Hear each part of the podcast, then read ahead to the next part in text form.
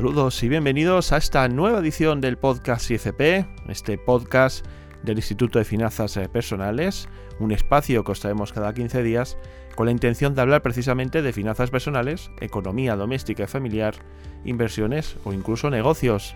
Yo soy Esteban Ortiz, eh, soy coach financiero y os voy a acompañar durante aproximadamente una hora en estos contenidos que vamos a avanzaros ahora mismo y es que en breve va a estar con nosotros precisamente también el fundador del IFP, de este Instituto de Finanzas Personales, Dimitri Uralov, con el que vamos a charlar sobre los fondos de inversión.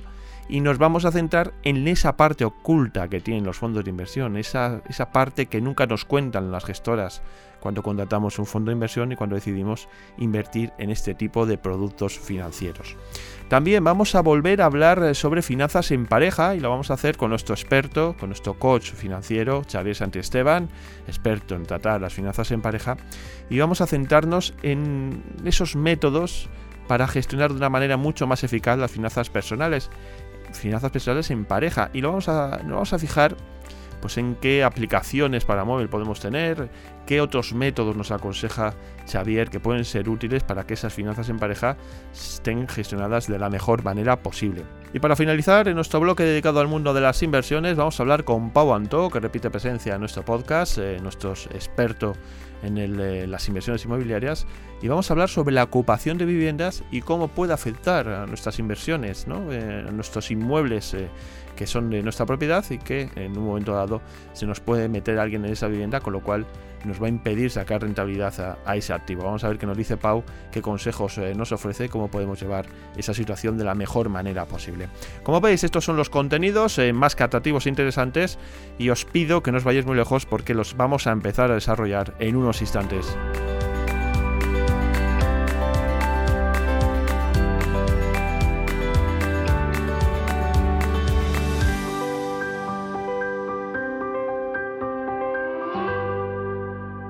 Comenzamos nuestro programa y como viene siendo habitual, vamos a saludar al fundador del Instituto de Finanzas Personales, Dimitri Oralov, que ya nos está escuchando. Hola Dimitri. Hola Esteban, como siempre un placer estar aquí contigo y con todos los demás. Hoy vamos a charlar sobre los fondos de inversión, eh, pues uno de los productos eh, de inversión quizás más populares ¿no? entre la gente. Y hoy pues nos vamos a centrar en esos aspectos que no son quizás lo suficientemente conocidos o transparentes de cara a, los usuarios un poco que van contratándolos. ¿no? Y la primera pregunta un poco que queríamos dejar clara, la primera pregunta que estamos eh, buscando respuesta es exactamente qué es un fondo de inversión. Muy bien. Bueno, el fondo de inversión en realidad es algo muy sencillo de entender.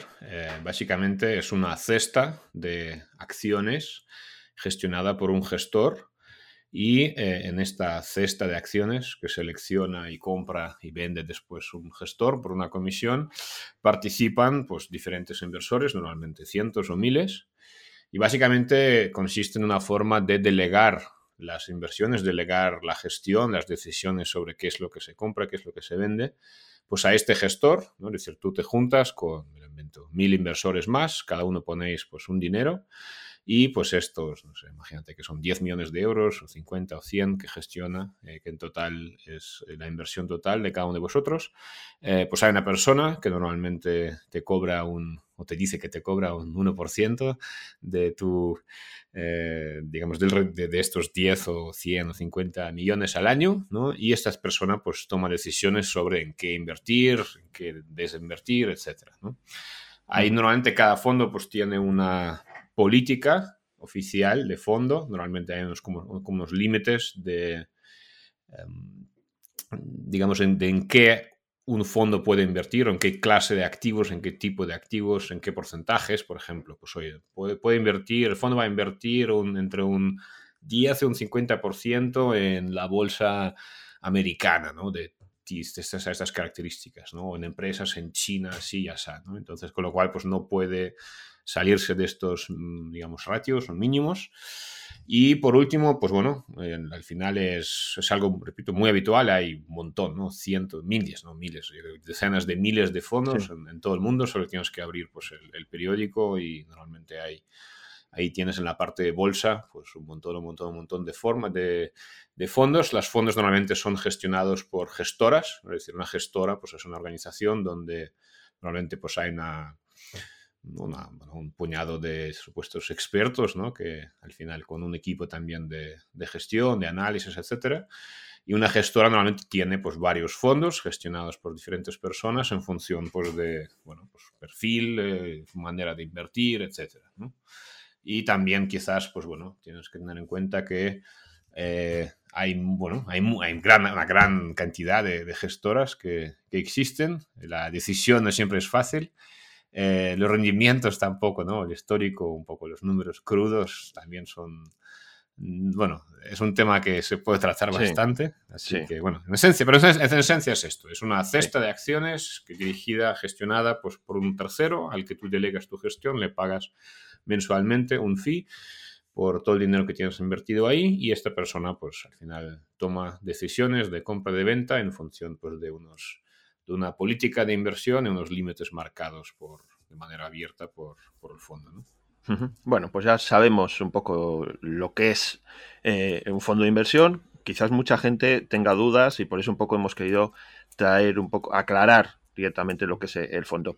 Vamos entrando ya en lo que el tema que nos eh, ha traído hoy de, vamos a, explicar un poco qué esconden los fondos de inversión, porque como bien has dicho, pues, eh, pues es una cesta, en origen hay un gestor, nos cobra una comisión y a partir de ahí se empieza a invertir, pero ¿qué realmente hay detrás de un fondo de inversión? Que no sabemos normalmente. Vale, mira, voy a empezar por una cosa que creo que no he terminado de explicar y, y es un poco, muchas veces las personas piensan que existen como diferentes productos financieros, ¿no? Es decir, están los fondos, están las los planes de pensiones, están los seguros de ahorro, están, ¿no? como hay diferentes maneras, diferentes como términos que se utilizan en el mundo, sobre todo de inversión en bolsa, pero que creo que es importante que entiendan que detrás de todo esto, al final hay fondos de inversión. ¿no? Es decir, un plan de pensiones no es más que poner tu dinero en un fondo de inversión que simplemente tiene un tratamiento fiscal específico eh, porque el gobierno pues quiso darle ciertos privilegios para que la gente invierta ahí, ¿no? Eh, un, me lo invento, ¿no? Un, un seguro de ahorro, ¿no? Al final no deja de ser, más allá del tema del seguro que tiene un, componente, pues al final es lo mismo, ¿no? Tu dinero va pues a un fondo de inversión, con lo cual simplemente como animar a la gente a descubrir exactamente en qué consisten pues estos diferentes términos porque la mayor parte de las veces, al final, si tú estás invirtiendo pues, a través de tu banco, a través de un broker en algo, algún producto financiero, casi siempre le estás invirtiendo al final en un fondo de inversión. ¿vale? Con lo cual, esto me parece importante. Bien. Entonces, sí, ¿qué esconden los fondos de inversión? Eh, a ver, tengo un vídeo ¿no? en YouTube sobre, sobre este tema. A ver, yo creo que hay varias cosas importantes que tenemos que tener en cuenta aquí. En primer lugar, yo creo que lo primero que esconden, además es literalmente así, son las comisiones. ¿vale? ¿Por qué? Porque bien es cierto que normalmente prácticamente todo lo que haga un fondo de inversión, sobre todo si es un fondo público, ¿no? porque hay fondos más privados que no todo el mundo puede participar, es que tiene que ser bastante transparente, tanto en cuanto en qué invierte, con qué estrategia, etcétera, qué reglas sigue, como en cuanto a las comisiones. ¿vale? Sin embargo, ¿qué es lo que pasa? Primero, mm, digamos, las personas no suelen saber leer bien, nadie se lee los típicos folletos, estos prospectos de los fondos de 47 páginas, ¿no? O sea, no, nos gusta esto, nos gusta mirar qué rentabilidad sacó el año pasado. Y por lo tanto, eh, pues muchas veces ni siquiera los propios inversores de alguna forma hacen el trabajo de averiguar realmente eh, qué es lo que se les va a cobrar, ¿vale? Y además, como hay una práctica habitual, supongo también para eso, eh, donde los rendimientos de los fondos normalmente se expresan en rendimientos netos, ¿no? después ya de comisiones. Por lo tanto, como si tú lo que ves te gusta, normalmente no, estás pensando en que, vale, pero ¿qué es lo que, qué rendimiento habría tenido tu dinero si no tuvieras esas comisiones? Es decir, si tu fondo está dando un 8, tú estás contento, ¿vale? No, no sabes que a lo mejor habría dado un 11, lo que pasa es que han cobrado tres de comisiones. ¿no? Con lo cual, el primer, primer como punto ¿no? es, repito, que eh, existen comisiones, eh, pero desgraciadamente, pues normalmente no hacemos el trabajo de mirar cuáles son. Otro tema aquí a nivel de comisiones es que hay diferentes tipos de comisiones y si bien la gente se suele fijar en la comisión que suele ser la principal, que es como la comisión por gestión, ¿no? este fee que cobra eh, supuestamente ¿no? el, supuestamente que cobra siempre el gestor del fondo por supuestamente ¿no? gestionar el, fondo, tomar buenas decisiones con tu dinero. Eh, hay otros fees, ¿no? como fees de custodia, fees de entrada, fees de salida y sobre todo luego hay un, todo un mundo oscuro de fees de comisiones que tienen que ver con, digamos, las operaciones más del día a día. Y pues bueno, por poner un ejemplo, ¿no? Pues hay acuerdos de estos oscuros, repito, que, que solo lo conoces si estás dentro, ¿no?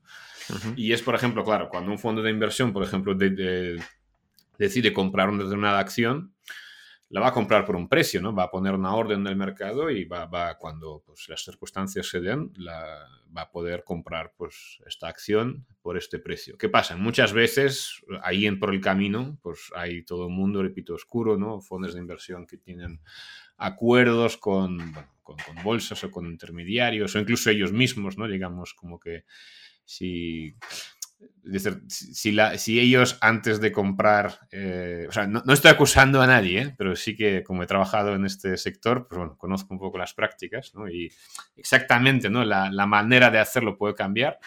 Pero lo cierto es que, pues eso, ¿no? Si es como si una acción se compra por 100 eh, y la orden se pone por 100, pero realmente ahí por el camino realmente la acción se compró por 97, ¿sabes? Y luego se volvió a comprar, ¿no? Es como el fondo compra la acción a 97 y le vende al fondo mismo por 100, pues ahí hay un 3 que se ha ido, ¿no? Obviamente no suele ser un 3, es mucho menos, pero digamos que hay como toda una cosa así un poco oscura y muchas posibilidades en las cuales los fondos pueden ahí como, bueno, tú en este caso pues puedes perder dinero en, estas transacciones, ¿no? Y bueno, y luego hay más cosas, no, quiero entrar mucho al final que le interesa, pues que, que investigue, que averigüe, pero lo cierto es que entre todos los fees, ¿no? Y todas las comisiones y todas las ineficiencias que suelen existir, eh, la media de esto la gente lo tiene que saber, la media de comisiones que pagamos por un fondo normal, un fondo de gestión activa, suele estar en torno a un 3%, ¿vale? Con lo cual, eh, yo creo que es muy importante que las personas lo, lo entiendan esto y que entiendan que pues, hay un coste elevado, sobre todo, sobre todo ahora, ¿no? que los, digamos, los tipos están tan bajos,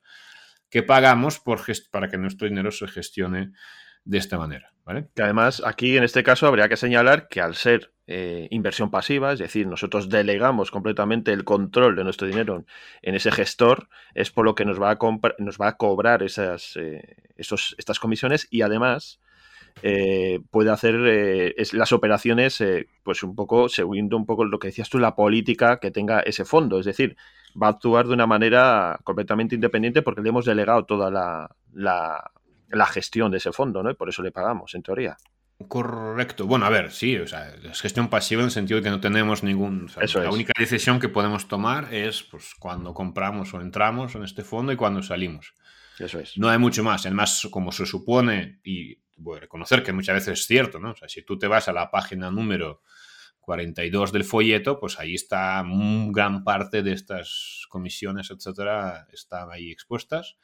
Y, bueno, a ver, eh, al final, o sea, como dice Pau siempre, ¿no? O sea, no, no, es tan... A ver, yo considero que es importante saber qué es lo que pagas, porque más hoy en día, ¿vale? Pero sí es cierto que si el fondo va bien, pues dices, bueno, mira, pues es el, es el pago, ¿no? Es el precio que pago, pues bueno, al final por liberar mi tiempo, ¿no? De dedicarlo a esto, pues mira, me enfoco en ganar dinero y así, pues oye, si, si va bien, pues bueno, oye, ¿qué, pasa? Pues que le pago a la persona por hacer su trabajo, ¿no?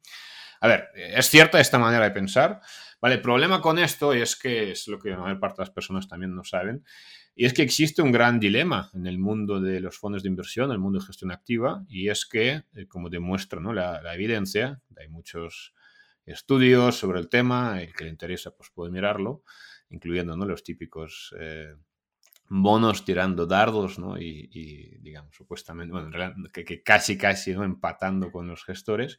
Pero lo cierto es que eh, hay un número absolutamente demoledor y es eh, que el 96% de todos los fondos de inversión ni siquiera baten su benchmark, ¿no? Es decir, sus fondos índice, que ahora explicaremos lo que son, correspondientes. ¿Qué quiere decir esto?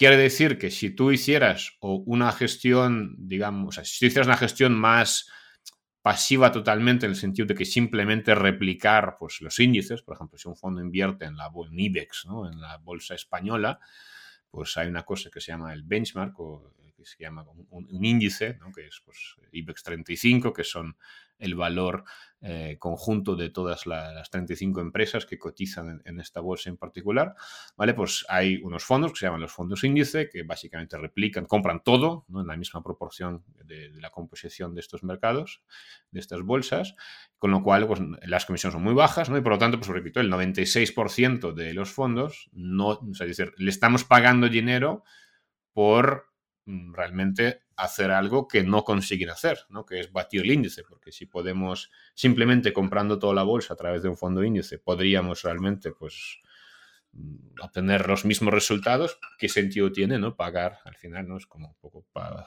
inviertes tu dinero para pagar comisiones de la gente que vive de esto, pero no porque esos resultados sean buenos. cuando, los fondos, perdón que te interrumpa, cuando los fondos índice son más baratos en cuestión de comisiones.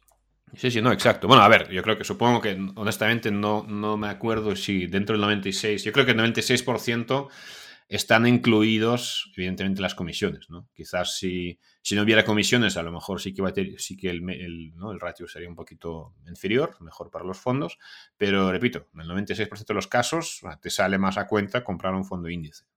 ¿Cuál es el problema? Y dices, bueno, Dimitri, pero a lo mejor yo encuentro uno de estos 4%, ¿no? de 4 de fondos que sí que van bien. ¿no? Y aquí tienes que entender dos cosas. ¿no? La primera es que este 4 cambia continuamente. ¿Vale? Es decir, eh, es un poco lo. Por eso es tan importante mirar el, track record, hablaremos, ¿no? De que tienes que tener en cuenta ahora escoger un fondo, pero por eso es tan importante mirar el track record, ¿no? digamos, el comportamiento de este fondo en el mayor mínimo, ¿no? Como 10 años, yo diría, ¿vale? ¿Por qué? Porque, repito, los fondos cambian, o sea, es como un, año va bien, pues este este, este fondo, ¿no? Eh, pero el otro año ya es completamente un fondo distinto. Entonces, como que van cambiando continuamente, con lo cual tu, tu habilidad, tu posibilidad de escoger este, que al final sí que bata a los, eh, los fondos índice, pues realmente es muy remota, honestamente. Y además, por eso digo que normalmente, o sea, eso es, no puedo generalizar, y seguro que vendrá gente y me va a criticar por lo que voy a decir, pero es como en general, normalmente es como si tú estás escogiendo los fondos entre los fondos típicos que te va a ofrecer pues, tu banco, ¿no? Cada banco tiene tropecientos mil fondos por ahí. Normalmente estás escogiendo entre la basura, entre el 96% que no, o sea, no, te va a salir rentable para nada y probablemente es mejor ir por otro camino. ¿Vale? Y luego hay otro tema que la gente también no se da cuenta y es que, como ocurre en muchos sitios, ¿no? En general en la vida, Normalmente los fondos buenos son fondos a los que solo puede tener acceso gente, digamos, con bastante patrimonio. ¿Vale? Y lo conozco también muy bien porque no colaboramos, trabajamos mucho con yo trabajando en Family Office, ¿no? Y muchas veces estamos en contacto con gente de este sector y se ve claramente, ¿no? Que, claro, los, realmente buenos fondos, pues muchas veces tienen una, entrada mínima, pues, de un millón de euros, por ejemplo, ¿no? O incluso más, ¿no? Hay, hay, fondos literalmente como hedge funds o gestores muy potentes que, que ya no se puede, o sea, no puedes entrar, tienes que tener muchísimo dinero y además muchas veces están cerrados, ¿no? Con lo cual es como lo mejor de lo mejor al final, eh, como es lógico, porque o sea, no, es algo como, ay, mira, el mundo capitalista. O sea, simplemente es porque, claro, un gestor al final da lo mismo, ¿no? Gestionar un millón de euros, un billón de euros, un trillón de euros, ¿no? Entonces es como las decisiones son las mismas y es cierto que no siempre puedes comprar la misma cantidad o encontrar la misma cantidad pues, de, acciones disponibles en un mercado, ¿no? Pero de alguna forma es como el trabajo es el mismo, si te enfocas en trabajar con gente que tiene más dinero, al final ganas más, ¿no? Porque tienes, pues, va por porcentaje la comisión, con lo cual es lógico que lo hagan de esta forma. Por tanto, eh, la conclusión es que la gente normal, la gente común, muchas veces pues no le queda tantas opciones buenas, porque las buenas suelen estar disponibles para gente con mucho dinero, con lo cual más razón todavía para ganar mucho dinero, dar mucho dinero para poder acceder a este tipo de fondos. ¿vale? Y por otro lado, pues eso, ¿no? que lo que queda al final, pues ya es como de segundo o tercer nivel y la mayoría de estos fondos disponibles, pues ni siquiera, repito, o sea, te cobran bastante comisiones y, bueno, comisiones te cobran muchas veces en todos los lados, pero, repito, la gran mayoría de ellos seguramente no, no va a batir ni siquiera el benchmark, por lo tanto, pues a pesar de que sea una industria tan tan popular, realmente, bueno, los números están ahí, ¿no? Hablabas hace un, hace un rato del TAR record, ¿no? De pues esas eh, ese historial eh, sobre el que nos podemos basar a la hora de decidirnos para invertir en un determinado fondo. En ese sentido, ¿en qué nos deberíamos fijar si queremos eh, invertir en un determinado fondo? Vale, yo creo que aquí hay como dos grandes áreas de respuesta a esta pregunta. La primera es más genérica y la otra es más concreta. En la parte más genérica, y lo que primero que tiene que fijarse una persona es si realmente esta manera de invertir es la más adecuada para ellos, eh, tanto para su situación como para su forma de ser, como para sus objetivos, etc. ¿vale? Es decir, por supuesto que los fondos es una manera de invertir, además muy aparentemente atractiva, ¿no? Porque pones tu dinero ahí y te puedes olvidar, porque todo lo demás lo hacen otras personas, ¿no? Pero, claro, o sea, es una forma de invertir que conlleva pues, sus riesgos, su manera de funcionar y tal. Si tú eres una persona que, por ejemplo, podrías gestionar tu manera tú mismo de manera mucho más activa en cosas que tú entiendes, que controlas, ¿no? Y que probablemente tienes mucho más influencia sobre lo que vas a hacer, vas a tener mejores rentabilidades y más control, pues quizás este fondo, o sea, invertir en fondos de inversión no sea realmente para ti. Si tienes una persona que sufre mucho delegando en otros, o no te fías, o no tienes tiempo de realmente hacer un buen estudio, o, no o sea, es como, probablemente no sea esto para ti, ¿no? Siempre es mejor invertir en cosas que, entiendes, que controlas y que van contigo. Con lo cual, o sea, en general es como que asegúrate de que esta manera pasiva de invertir es el enfoque correcto para tu caso, tus objetivos, etcétera. Eso hablamos mucho en el club inversor, etcétera, pero es como, eso es para empezar, ¿no? O sea, creo que invertir en fondos es muy popular, pero no es para todo el mundo. Eh, segundo tema, ¿no? Es como aquí también es como que tienes que asegurarte de que la filosofía con la cual invierte este fondo en particular, o este gestor en particular, va con tu filosofía. ¿no? Digamos, no deberíamos, o sea, deberíamos de buscar, o sea, si pensamos en los fondos como una manera de delegar lo que es simplemente el trabajo. Eh, piensa, por ejemplo, que tú tienes una empresa propia tuya, ¿no? Y digamos, por razones X no puedes gestionarla. Entonces, bueno, pues vas a buscar una persona que más o menos tenga la misma filosofía, ¿no? De llevar la empresa, la misma manera de tratar a la gente, la misma manera, ¿no? De lo que sea, ¿no?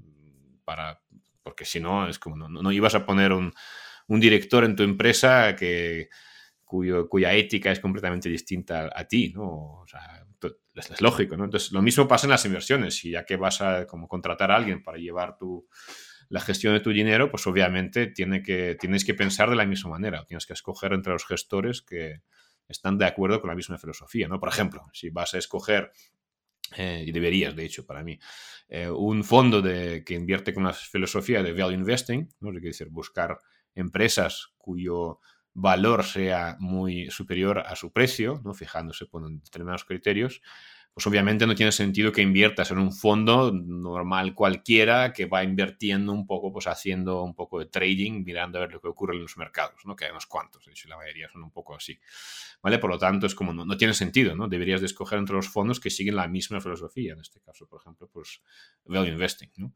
Eh, por tanto, es como, esto para mí es una cosa que, hay que tener en cuenta, ¿no? Y por último, ya cuando ya, digamos, vale, no, sí, sí, yo estoy seguro que mi...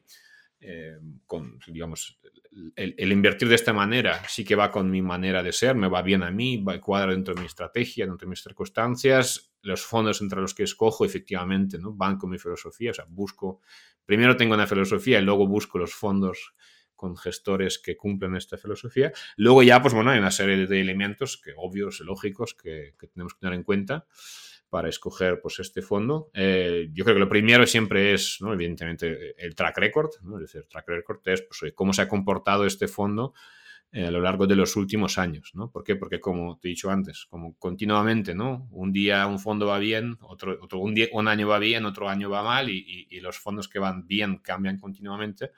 Tenemos que buscar fondos que han sido capaces de manera continua durante muchos años porque cualquier persona puede tener un poco de suerte, ¿no? Un año, dos años, ¿no? O lo que sea, ¿vale? Pero es difícil tener suerte a lo largo de 10 años, por ejemplo. Por lo tanto, pues eh, tenemos que buscar fondos que, cuyo track record ha demostrado que no, no, que sus resultados, que son superiores además al mercado, o sea, vale la pena darle dinero, pagarle dinero, porque lo va a hacer mejor que el mercado, pues realmente ha sido capaz de mantener este track record durante muchos años, ¿no? con lo cual es como una garantía, aparentemente, de, eh, de, que, pues bueno, pues probablemente irá, irá bien, ¿no? O tiene la capacidad, el gestor ha demostrado su, su capacidad de, de, hacerlo, ¿no? de batir los mercados, esa cosa, ese de, de la bolsa.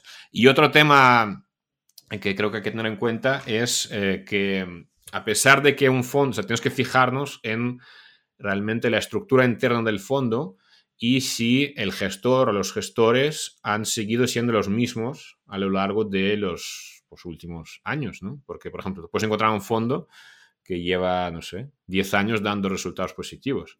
Pero si resulta que el gestor de fondo fue sustituido el año pasado, en realidad, aunque el fondo se llame de la misma manera, eh, al final tú no, no, vas a estar, tu dinero no va a estar gestionado por sí, la misma gestora, pero el gestor es completamente diferente, ¿no? Con lo cual es como tienes que fijarte bien en esas cosas. Y bueno, pues eh, si esto ha sido así, pues realmente ya no te vale el track record anterior, tienes que, como que empezar realmente como de, de cero, ¿no? Así que bueno, esas son como casi pequeñas cosas, ¿no? Luego, bueno, pues al final tienes que... Yo creo que muchas veces las personas en general creo que confían demasiado en, esta manera ¿no? de, invertir, como que porque creo que es muy cómoda, ¿no? es, oye, delegas y te olvidas, pero creo que no hacemos normalmente el trabajo real que hay que hacer para gestionar, para encontrar y, escoger un fondo. Y de alguna forma como que nos que queremos saltarnos también un poco el, el adquirir el nivel de preparación suficiente como para realmente a la hora de delegar, pues tenerlo tener criterio para, poder escoger, ¿no? Entonces, y eso yo creo que es un poco lo que se aprovecha muchas veces la industria, porque sin duda alguna la mayor parte de los fondos son, son basura, ¿no? Si miras los resultados. Bueno, pues eh, nosotros animamos desde aquí, pues precisamente a que pues, eh, hagáis el trabajo, que no os eh, confiéis demasiado en, los gestores, sino que previamente lleguéis a ese gestor porque os ha convencido, estéis, os haya gustado el fondo y vaya un poco con esa manera que estáis buscando vosotros de invertir y en el fondo pues encontrar ese, ese, sistema de inversión un poco que, que, habéis ido adaptando a lo largo de los años con una estrategia que hayáis ido creando. Eh, Dimitri, mm, encantados eh, de tenerte un día más con todos nosotros.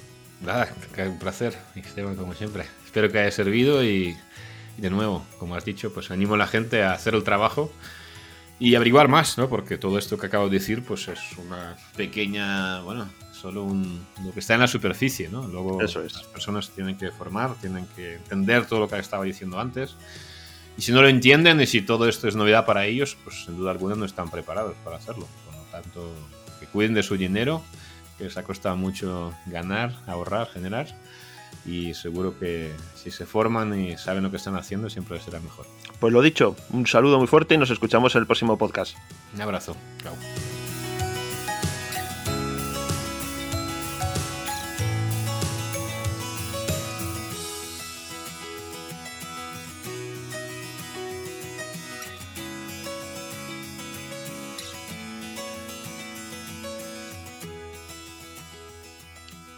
Como ya sabéis, las finanzas en pareja es uno de los temas eh, favoritos que estamos tratando aquí en nuestro podcast y hoy pues vamos a volver a retomarlo y lo vamos a hacer pues con nuestro coach eh, de cabecera en este tema que es Xavier Santesteban que ya nos está escuchando. Hola Xavier. Hola Esteban, ¿qué tal? Encantado. Bueno, como sabéis, si sois seguidores de, nuestro programa, pues ya eh, habéis escuchado a Xavier en, múltiples ocasiones, pues eh, nos ha ido hablando un poco de cómo tratar las finanzas en pareja y hoy nos queremos centrar en un tema que despierta mucho interés en la gente, no solo eh, a la hora de llevar las finanzas en pareja, sino también cuando tratamos nuestras propias finanzas, las finanzas más eh, de una manera individual. Y vamos a hablar de cómo podemos gestionar mejor nuestras finanzas, eh, es decir, si podemos utilizar una aplicación para llevar esas finanzas, si podemos apuntarlo en papel. Vamos a ver, Xavier, que como experto en el tema, qué es lo que nos puede recomendar sobre este asunto, Xavier. Bueno, esto creo que es un, de hecho, en algunos comentarios en YouTube me decían, tendrías que hacer una recopilación de aplicaciones para gestionar las finanzas en pareja. Y creo que es, a la gente le interesa porque, claro, es como buscamos lo, fácil, lo automático.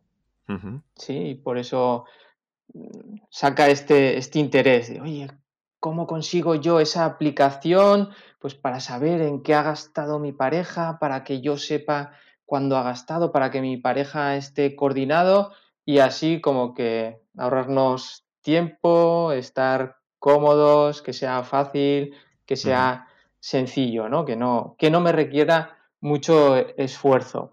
Y la verdad que si lo hacemos así, sobre todo al principio, no vamos a conseguir que nuestras finanzas mejoren. ¿vale? Entonces, yo por eso a la hora de hablar de aplicaciones para parejas, eh, lo mejor, o sea, lo importante al final es que estemos, bueno, que tengamos comunicación con nuestra pareja a través de esa aplicación, que nos resulte sencillo apuntar el gasto, que sea rápido apuntar ese gasto y que los dos estemos de acuerdo también, ¿vale? Habría que, empezar por ahí. Entonces, yo os diría que esa aplicación idílica en la que yo apunto o mi pareja apunta, me llega un mensaje sobre qué ha gastado, de ahí se va directamente a la hoja de cálculo o al Excel donde va todo controlado y no tengo que hacer nada, eh, no, existe. ¿Vale?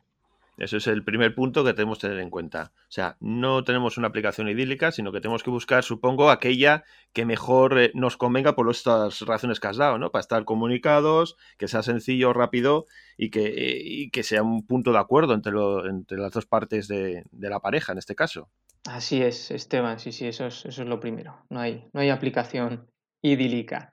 No se ha inventado por ahora nada y si se inventa, seguramente es demasiado rebuscada, se puede decir, ¿no? Y esto al final, al objetivo de, las, de, la gestión de las aplicaciones, ¿no? Para gestionar el dinero es que sea sencillo, rápido, porque al final lo tenemos que convertir en un hábito, ¿sí? El estar ahí apuntando gastos, el compartir con nuestra pareja qué hacemos, y si nos lleva tiempo, es costoso, es enrevesado, lo vamos a dejar a los tres días y encima si nuestra pareja era un poco reticente, digamos, a apuntar gastos, pues va a tener ahí toda la razón de decir, mira, esto no funciona, no sirve para nada. No, eh, sé si a muchos oyentes les pasará eso, que, que su pareja no, no, quiere apuntar gastos, no se quiere un poco involucrar en esta gestión, pues si encima buscamos una aplicación así rebuscada, vamos a darle más razones para que nos mande por ahí. ¿Eh? Bueno, entonces, desde tu punto de vista, ¿qué métodos podemos utilizar que sean medianamente efectivos y que ayuden un poco a, involucrar a, la pareja en, el tema de los gastos, por ejemplo? Hmm. A ver, ahí dependiendo también de, cómo sea cada persona, ¿no? Hay personas que son más de, aplicaciones, otras el mismo papel es una aplicación, lo que pasa es que lo hacemos con boli, ¿no? Sirve para, para apuntar. Entonces ahí dependiendo de, la persona, pueden utilizar el papel y luego sentarse con su pareja y compartirlo y juntarlo, poner en nuestra hoja de cálculo, en nuestro Excel o incluso si lo llevamos todo en papel, también en los papeles que tengamos toda nuestra economía organizada. Si nos vamos ya, porque es el tema que estábamos tratando, ya una aplicación, eh, todo el mundo tenemos esa aplicación necesaria para gestionar nuestras finanzas en pareja en el móvil. No sé si conocéis esas aplicaciones en las que nos podemos poner en contacto, mandar mensajes con nuestra pareja y con otras personas, pues yo recomendaría esa, aplicación. Ya puede ser de mandándonos mensajes, todas las que hay, desde WhatsApp, Telegram, Signal, hay un montón. Pues se puede utilizar cualquiera de esas porque cumple lo que hablábamos antes. primero, estamos acostumbradísimos a utilizarlas, entonces nos va a resultar fácil entrar y, escribir. Eh, mandamos todos los días mensajes por esas aplicaciones. Tenemos a nuestra pareja ahí. Podemos crear pues, un grupo, luego un grupo con más personas, un grupo individual, lo que queramos, o incluso utilizar solo una aplicación para esto, de estas, y vamos a tardar un segundo, dos segundos en apuntar ahí el gasto. Luego ya sí esa aplicación, luego ya sí que nos tendremos que sentar para hablar con nuestra pareja y poner en común pues dónde se va nuestro dinero, ¿no? Como tener ahí esa imagen general, porque en la aplicación pues podemos apuntar el gasto y aunque sea una aplicación rebuscada que no la queremos, que aparecen gráficos, que aparecen todas las categorías, así todo detallado, pues eh, como ya lo tenemos, no nos vamos a sentar a hablar con nuestra pareja. Y lo principal para gestionar bien las finanzas en pareja es sentarnos con nuestra pareja, hablar con nuestra pareja Y el hecho de que haya una aplicación que fuera la leche, que hiciera todo, iba a evitar esto. Nuestra pareja, si no está interesada, iba a decir, bueno, ¿para qué nos vamos a sentar si ya está todo en la aplicación? ¿no? ¿Para qué vamos a hablar? Ya está ahí todo claro. Si lo puedes ver, pues gestiónalo. ¿eh? Sí, lo que pasa es que aquí, aquí podemos tener pues eso, eh, eh, tú lo puedes eh, escribir, cada uno puede escribir los gastos que, han ido realizando pues a lo largo de ese mes en ese grupo de WhatsApp que tú dices, en el que estén los dos miembros de la pareja, por ejemplo, ¿no? WhatsApp o Telegram, como decías. Y, pero luego también lo has dicho que esos datos hay que trasladarlos al ERCEL, ¿no? Quiero decir que, según lo veo yo, tú eres el experto, ahora me dirás, pero te quiero decir que cuando apuntamos en el grupo de WhatsApp nuestros gastos, el hecho de apuntarlo y de tener un sitio donde lo podemos registrar no quita que luego nos tengamos que reunir porque hay que pasar esos datos y hay que analizar lo que hemos gastado y lo que no. Eso es. No quita que nos tengamos que, sentar. Es que es, necesario. Entonces, el tener una aplicación que nos evite eso, el sentarnos con nuestra pareja, pues va a ser. Eso es lo que tratamos de evitar. Eso es, es, lo, es, justamente eso, Esteban. Es evitar el, ¿no? El, no, el no tener comunicación con nuestra pareja. Como ya está la aplicación, es como, oye, no llamo a alguien que es importante para mí, a mi familiar, porque total ya, o no voy a verlo en persona, y total ya tengo la aplicación, pues ¿para qué? ¿No? Es como, oye, no, queremos fomentar esa comunicación, ese intercambio de, de ideas, de qué queremos hacer con nuestra vida, qué queremos hacer con nuestro dinero, eso es. Y muchas veces el buscar esta aplicación es porque nos da miedo sentarnos con nuestra pareja o queremos evitarlo. Efectivamente. Mm. Sí, puede traer eh, ahí puede haber cosas detrás que, nos estamos eh, ocultando, una, una, parte de la pareja está ocultando a la otra y es una forma de, intentar huir ¿no? de, esas reuniones y de esa comunicación que hay que tener pues para tener esas, eh, finanzas saneadas. Eh, otro asunto que te quería comentar, bueno, mm, hemos visto que, bueno, que el, el papel es un, siempre un recurso que está al alcance de todos, muy fácil de, de acceder a él y de, apuntar las cosas de una manera rápida y sencilla. Las aplicaciones, ¿hay algo más, eh, algún sistema que tú consideres que puede ser efectivo, aparte de, bueno, los que ya te he dicho que hemos nombrado? Otro sistema, ya entraríamos ahí igual en, que yo creo que sería para otro podcast, tema de cómo gestionar las cuentas, por ejemplo. Ajá. Sí, eso es algo que tenemos pendiente y que trataremos en próximos podcasts, efectivamente. Si no, el sistema sería ese, el, tengo la aplicación donde yo apunto gastos, mi pareja también, ahí generamos esa confianza también que hace falta en la, en la pareja, de saber, oye, mira, mi pareja confía tanto en mí que me está diciendo en qué utiliza el dinero, ¿no? Y yo confío tanto en mi pareja que se lo digo. Y, de ahí, pues luego el, sentarnos y tener esa hoja o Excel o papel, como queramos, donde ver de un vistazo qué está pasando con, con nuestra economía y sentarnos y hablar de ello y, decidir. Al final las aplicaciones es para saber qué hacemos con nuestro dinero y ver dónde va nuestro dinero y poder tomar decisiones después. Pues bueno, eh, Xavier nos has traído hoy pues, eh, diferentes métodos con los que podemos gestionar nuestra economía en pareja. Mm, esperamos que nuestros oyentes eh, pues hayan cogido algunas ideas que quizás no, no, se, no hayan podido todavía o no se hayan dado cuenta de que podían eh, tratar su economía de esa manera. Invitamos también eh, a todos nuestros oyentes a que nos dejen en los comentarios de este podcast eh, pues qué métodos usan ellos o cuáles les gustaría usar o, cuáles creen que pueden ser más efectivos. Recordamos que tienes, que vamos a dejar aquí en la descripción de, de, este episodio por lo que son las redes sociales, canales de comunicación, página web, canal de YouTube de, Xavier, donde podéis ampliar información de, todo este tipo y, de, temas parecidos que hemos ido tratando en los diferentes podcasts. Xavier, lo dicho, un saludo y nos escuchamos en próximos podcasts. Muchas gracias, Esteban. Un placer.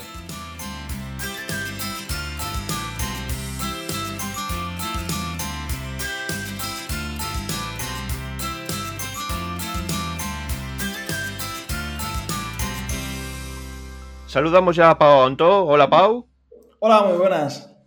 Bueno, Pau es inversor especialista en el campo inmobiliario, además de formador en este tipo de inversiones, fundador del Club del Inversor, en fin, entre, entre otras muchas cosas, ¿no? Pero hoy vamos a centrarnos en el tema que, proponemos, que es el de los ocupas. Es un tema que, pues eso, como digo, preocupa a muchos propietarios, a muchos inversores en este ámbito de, de los inmuebles, y vamos a traer la experiencia de Pau esa experiencia personal para aconsejar a esos propietarios sobre cómo pueden tratar con este tipo de situaciones, ¿no? Y la primera pregunta que te quiero hacer, eh, Pau, es ¿qué tipos de ocupas nos podemos encontrar? Bueno, pues hay unos ocupas, digamos, por, concepto, ¿no? Por filosofía, diría incluso, que son esas personas que creen que las viviendas deben ser un bien universal, un bien gratuito y por lo tanto se cuelan en la vivienda de otra persona o de otra empresa, de otra entidad financiera, lo que sea.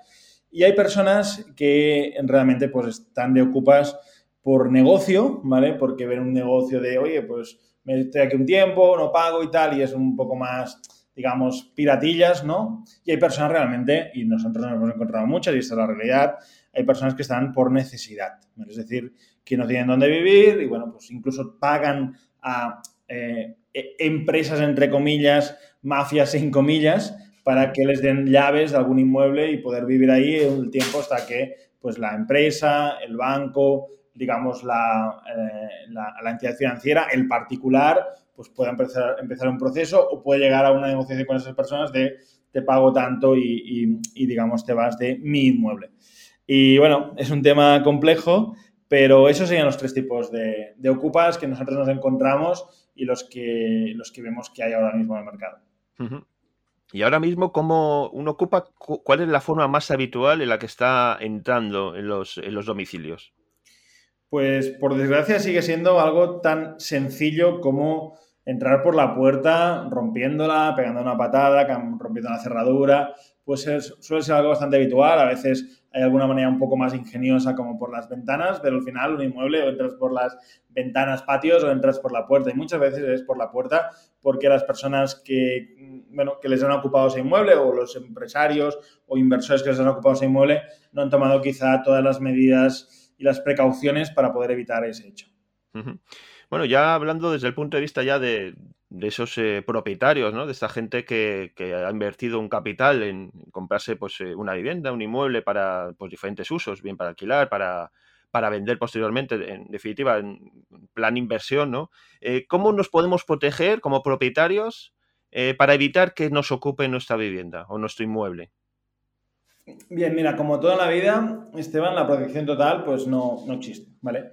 pero yo sí que sugiero siempre, y es lo que nosotros hacemos en nuestra empresa de inversiones, en primer lugar, lo que sugiero es que seamos muy conscientes de dónde está el inmueble. Es decir, hay zonas que son más propensas a la ocupación y hay zonas que no. Si estamos, eh, tenemos el inmueble en una finca, en un edificio, donde hay tres pisos ocupados, pues es un poco fácil de pensar que, eh, digamos, habrá algún tipo de, de, ocupa, que igual tiene un amigo que también quiere ocupar y, si ven un piso vacío durante mucho tiempo, pues igual por ahí no eh, nos ocupan el nuestro. Primera cosa. Segunda cosa, poner mecanismos de protección claros. Uno, alarma conectada a la policía, que hay múltiples empresas que pueden ofrecer ese servicio. Dos, poner, por ejemplo, eh, una, eh, una puerta de ocupa, puede ser también algo.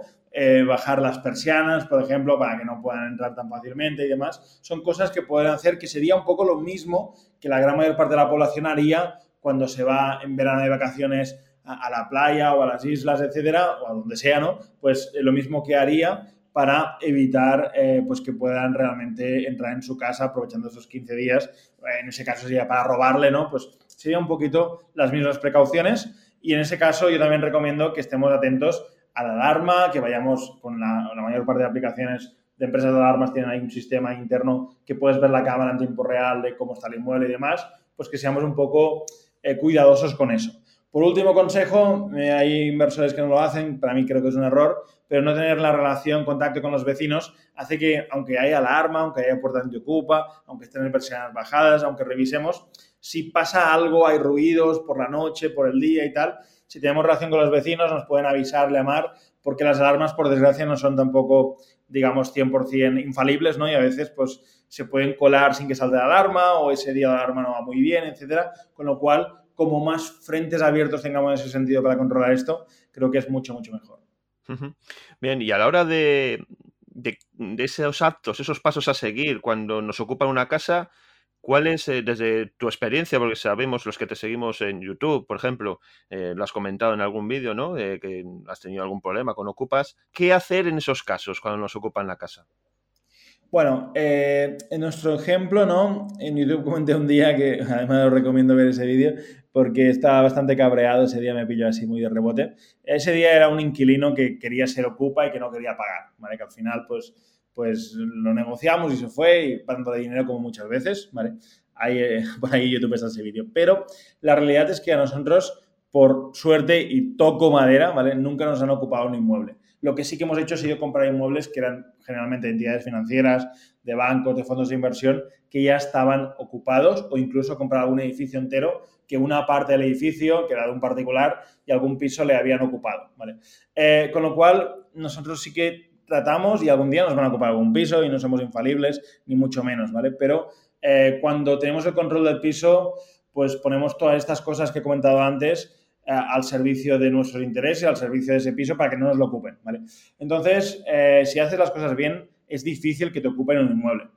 La cuestión es que hay veces que compras inmuebles que están ocupados porque los venden así en lotes o, piso a piso, inmueble a inmueble, los fondos de inversión, los bancos y demás. En ese caso, eh, yo lo que sugiero siempre es empezar por una negociación amistosa y ver un poco por dónde respira la otra parte, ¿vale? si la otra parte quiere negociar, pues se puede ver que es la manera más ágil, más rápida. Eh, de pagarle un importe, el que se acorde entre las partes, y de esa manera, pues, eh, poder, eh, bueno, pues poder de esa manera, ¿no? tener ahí el acceso y la posesión, como se llama técnicamente, a, la, a tu vivienda, ¿vale? Entonces, ese sería el primer paso. El segundo paso, no prospera esta vía, pues se podría empezar por una vía, digamos, judicial, que eso demora muchas veces tiempo y en función del tipo de ocupa que haya, su situación familiar, si, tiene hijos, si no tiene hijos y demás, pues eso, a veces se puede rentabilizar y complicar meses, incluso en algún caso más de un año, ¿vale? Entonces es un proceso que puede ser algo largo y tedioso y la justicia en, la mayor parte de países, pero también en España, puede ser una justicia que a veces es un poquito lenta, ¿vale?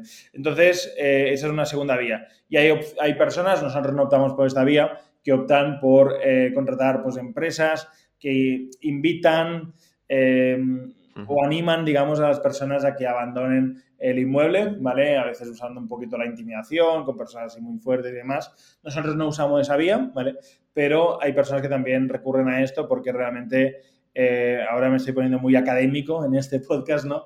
Pero realmente si me pongo más inversor, la sensación, la desesperación eh, de saber que un inmueble tuyo, que es tuyo, pues hay alguien viviendo ahí que hace lo que quiere, que te deja el inmueble como quiera y demás, y la indefensión jurídica y legal que hay en España es enorme en ese sentido, ¿no? Entonces, bueno, por aquí yo son los consejos que podría darte.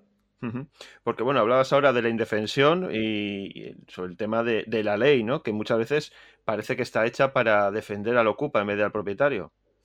Claro, eso quiero aclarar también que si es tu primera vivienda donde resides, donde estás empadronado y te vas de vacaciones a Ibiza unos días, vuelves y te han ocupado la vivienda, ahí sí la justicia entra rápidamente porque te está quitando algo que consideran esencial para ti, como es una vivienda. La cuestión es que cuando hablamos de temas de inversión, parece que la vara de medir sea diferente. Cuando hablamos de temas de inversión, pues parece que tenga muchos más derechos la persona que ha ocupado, que reside sin permiso, sin consentimiento de la propiedad en un inmueble, que el propio propietario. Y obviamente, pues quien tiene muchos inmuebles, obviamente le pesan su balance y si lo tienen que vender con ocupas lo venderá por menos precio, pero podríamos medio decir que es gravísimo, pero tiene un punto menos de gravedad. Pero yo conozco personas que han comprado inmuebles con eh, una hipoteca, que les han ocupado los inmuebles y que han tenido que eh, pagar la hipoteca y estar meses pagando la hipoteca, eh, viviendo en su vivienda gente no deseable y que le ha dejado su inmueble, ¿no? Digamos, para hacer una reformilla interesante porque no lo han dejado en muy buen estado. ¿no? Entonces dices, madre mía, esa persona pobre, ese pobre inversor, ya digo, también para los grandes inversores, ¿no? Pero eh, especialmente para gente que igual ha invertido ahí sus ahorros, se ha financiado, tiene compromisos y demás y no puede eh, llegar incluso a, cubrirlos o va muy justo para poder tener ese problema, ¿no? Que es la ocupación. Soluciones hay muchas, ¿eh? Realmente, Esteban, si quieres hablamos de esto, porque soluciones hay. Lo que pasa es que a veces no hay la voluntad política, ¿no? Pues para afrontar todo eso. Pues sí, está bien. Vamos a hablar, vamos a centrarnos en estas soluciones que tú consideras que puede, que nos podemos, eh, podemos recurrir a ellas, ¿no? A la hora de solucionar este tipo de problemas con los ocupas. Bueno, no es tan bonito, Esteban, no es tan bonito, por desgracia. A ver, la solución más eh, principal que yo siempre promuevo y por eso de vez en cuando hago vídeos en el canal de YouTube es la siguiente. Rápidamente decir, a o sea, que haya una legislación clara, decir, oye, si yo estoy andando por la calle, y pongo un ejemplo, ¿no? Si estoy andando por la calle y alguien me roba el ordenador o me roba el teléfono que cuesta más de mil euros, pongamos, eh, yo puedo denunciarlo y si encuentran a ese ladrón, pues le van a poner una sanción, le van a poner un juzgado y tal, y eso es como funciona, ¿vale? Entonces, a mi modo de verlo, si yo tengo un inmueble que podría alquilar por 500, 700, 1000, 1500 euros y alguien está ahí viviendo durante 8 meses, pues a 1000 euros me está robando 8000 euros potenciales, ¿vale? Con lo cual, em, eso es algo que debería ser grave porque es un, eh, es un atentado de alguna manera contra la propiedad privada, contra ese esfuerzo que ha hecho ese fondo de inversión, sin duda, con muchos millones, pero también esa persona particular que quizá incluso está pagando una hipoteca y tiene el piso que le han ocupado o ha tenido algún problema o lo que sea. Entonces, para mí sería algo tan sencillo como que la policía hiciese su trabajo acompañado del juzgado, ¿vale? Y no es culpa de la policía, ni es culpa del juzgado, es culpa como de las leyes que hay encima, ¿no? Pero algo tan sencillo sería como decir, oye, que hay alguien viviendo en un piso mío, me he dado cuenta, por favor, señores policías, vayan al piso.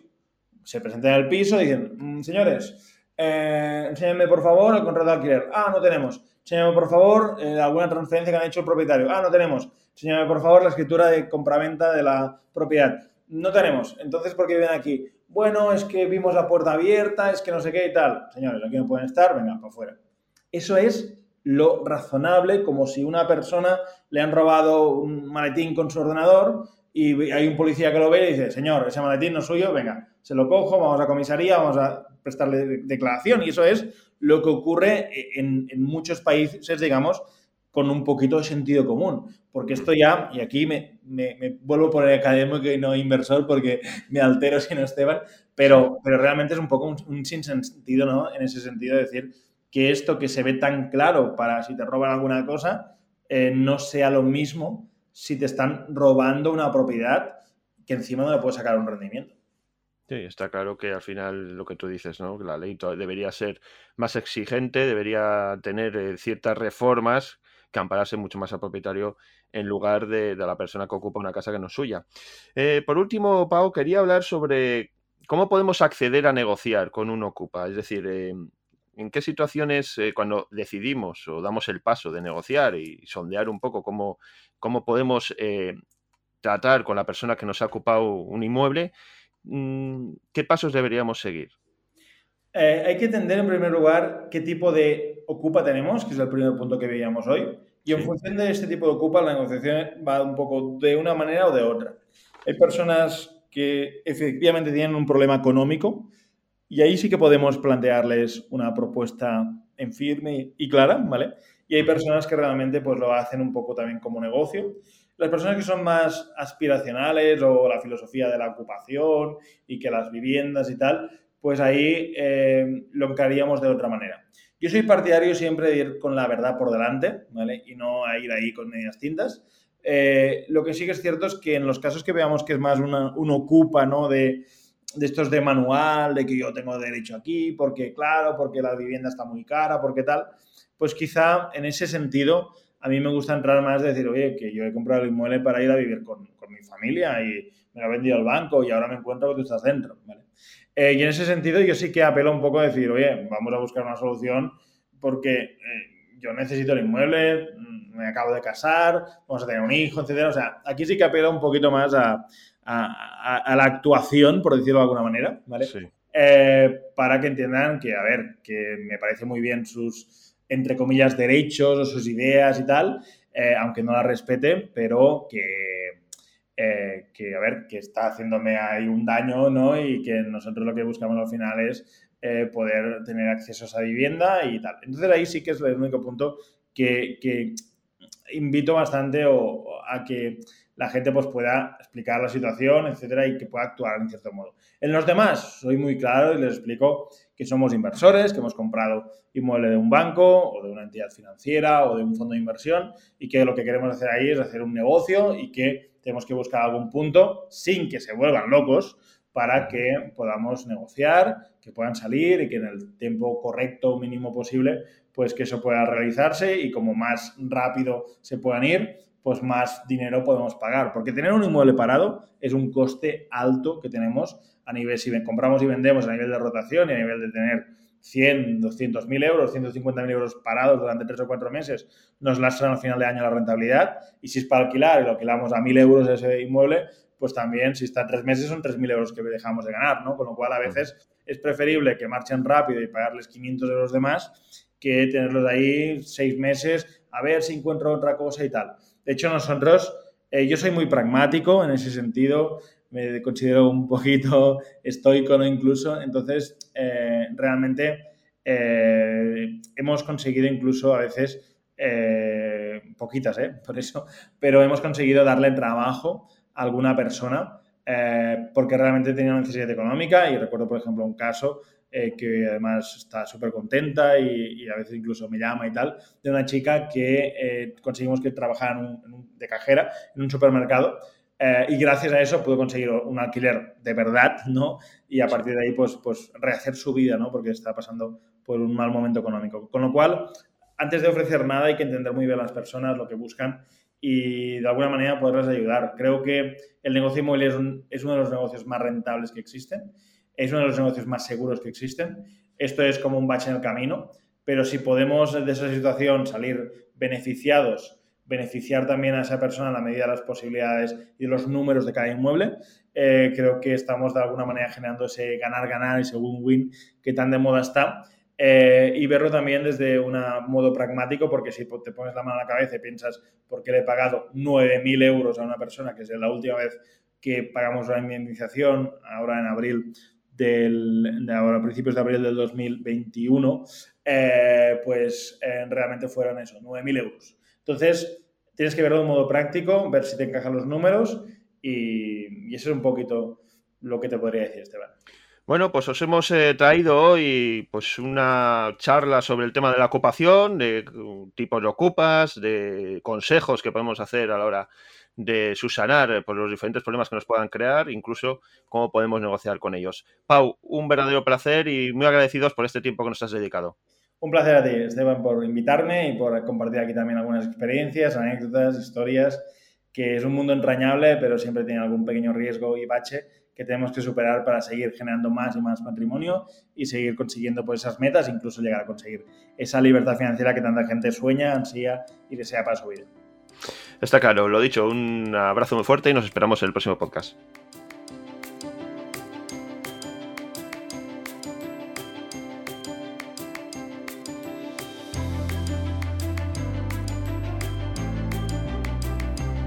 Pues llegamos al final ya de nuestro programa, no sin antes recordar eh, que tenéis a vuestra disposición una dirección de correo electrónico, un buzón de sugerencias, eh, lo podéis llamar como queráis. Además os pedimos que lo utilicéis, os rogamos que os pongáis en contacto con nosotros, pues para hacernos llegar todas vuestras dudas, vuestras consultas, incluso proponernos temas. Eh, estamos muy interesados en que realmente haya ese feedback, esa comunicación directa con todos vosotros y por eso solicitamos que no tengáis miedo y que contactéis directamente con nosotros a través de la dirección de correo electrónico podcast Repito, podcast arroba Además también eh, otra forma de contactar o demostrar eh, vuestro agrado o vuestras dudas o también eh, las consultas que queréis hacernos, podéis utilizar la caja de los comentarios de las diferentes plataformas donde nos escuchéis. Ahí tenéis a vuestra disposición una casilla donde podéis compartir incluso el audio, podéis hacernos llegar todas vuestras consultas o dudas o felicitaciones o, críticas también, que también las aceptamos. dicho queda, estamos encantados y además queremos y os pedimos ese feedback y esa comunicación constante como os he dicho antes. Y ya con esto, pues ya no hay tiempo para más. Eh, toca ya despedir definitivamente este intenso programa que hemos tenido hoy. Así que solo queda citarnos en esta última quincena de este mes para volvernos a encontrar, volvernos a escuchar y desarrollar pues estos temas eh, que os venimos eh, tratando habitualmente. Por tanto, nada, recibir un fuerte abrazo, un saludo y nos escuchamos en el próximo podcast.